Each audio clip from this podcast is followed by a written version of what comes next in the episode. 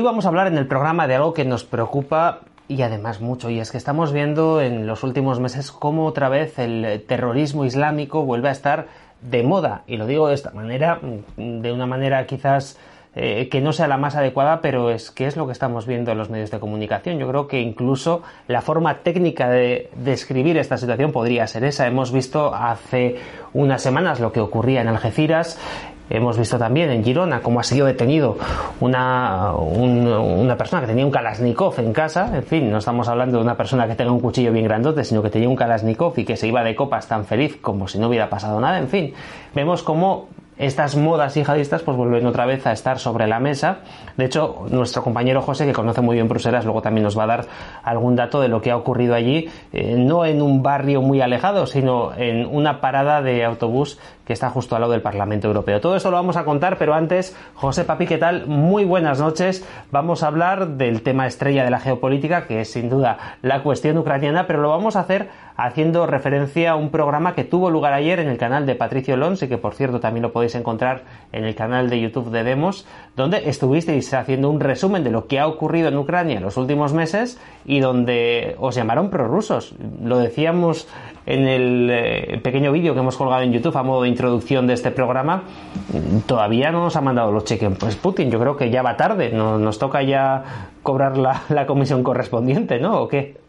Pues así es, pues así es. La verdad, eh, buenas noches a todos. Lo primero, a ti, Xavi, a César, que está en, los mandos técnicos, y a nuestro invitado, que todavía no hemos revelado quién es, y ahora lo revelaremos en un minuto.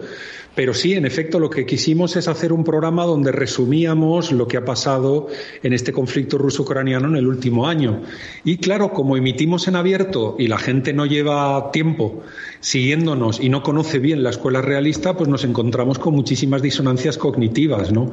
Es muy complicado en esta era de la psicopolítica y del psicoperiodismo quitarle a, la gente de la cabeza que Putin, eh, en fin, no es un psicópata, Putin es un autócrata, un corrupto, un tipo frío y calculador, un tío terrible, pero no es un psicópata y está siguiendo una lógica en las actuaciones que hace, que los ucranianos, eh, en fin, sin el doping de las armas viejas y, sin el dinero, pues no habrían aguantado ni, en fin, ni tres asaltos de las tropuchas rusas que se pusieron al principio del conflicto, porque mucha gente, eso es otro tema de disonancia cognitiva, se cree que el ejército ruso entró con todas sus ganas allí al Donbass, ¿no? Y no entró el ejército ruso en ningún momento, entró eh, un cuerpo de voluntarios chechenos, un cuerpo de voluntarios del Donbass, apoyados probablemente por parte de la Guardia Nacional rusa y demás, pero los soldados rusos están llegando en los últimos, en los últimos dos meses allá a esa zona, ¿no?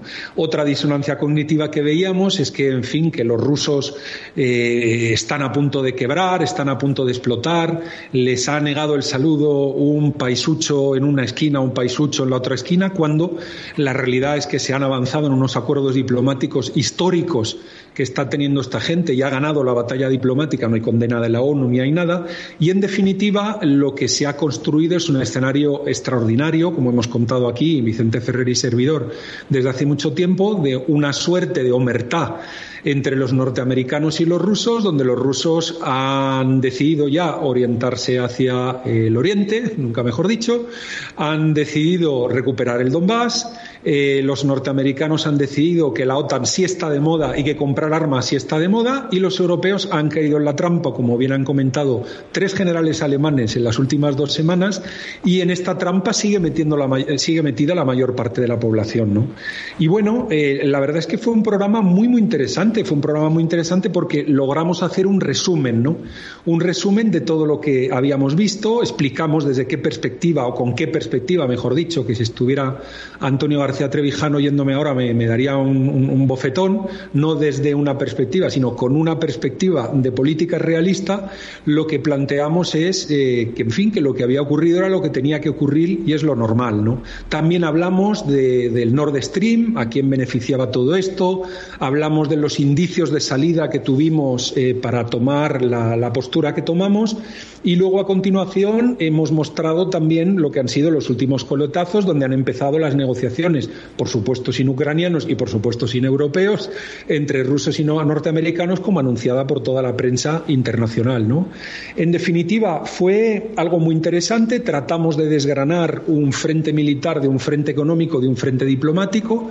Y eh, bueno, allí hubo un testigo de excepción, Xavi, que fue nuestro invitado de hoy, que se tragó todo el programa allí poniendo comentarios diciendo eh, barbaridades o no barbaridades, que ahora nos contará él, pero allí lo tuvimos todo el programa y yo le remito a toda nuestra audiencia a escuchar ese programa porque es un buen resumen, es un buen resumen de lo que presentamos a finales de febrero y la verdad es que lo que era una hipótesis en aquel momento que planteamos con modestia, eh, después de tres semanas dijimos de modestia nada, esto está clavado y allí nos hemos quedado y hemos anunciado lo que iba a pasar. ¿Qué ha pasado? ¿Se ha alargado el conflicto? Sí, porque a pesar de que todos los servicios de inteligencia tenían clarísimo y bueno, tuvimos acceso a determinadas informaciones de que la cosa iba a durar unas semanas, se decidió en aquel momento que era mejor calentar el ambiente porque podía ser una buena excusa.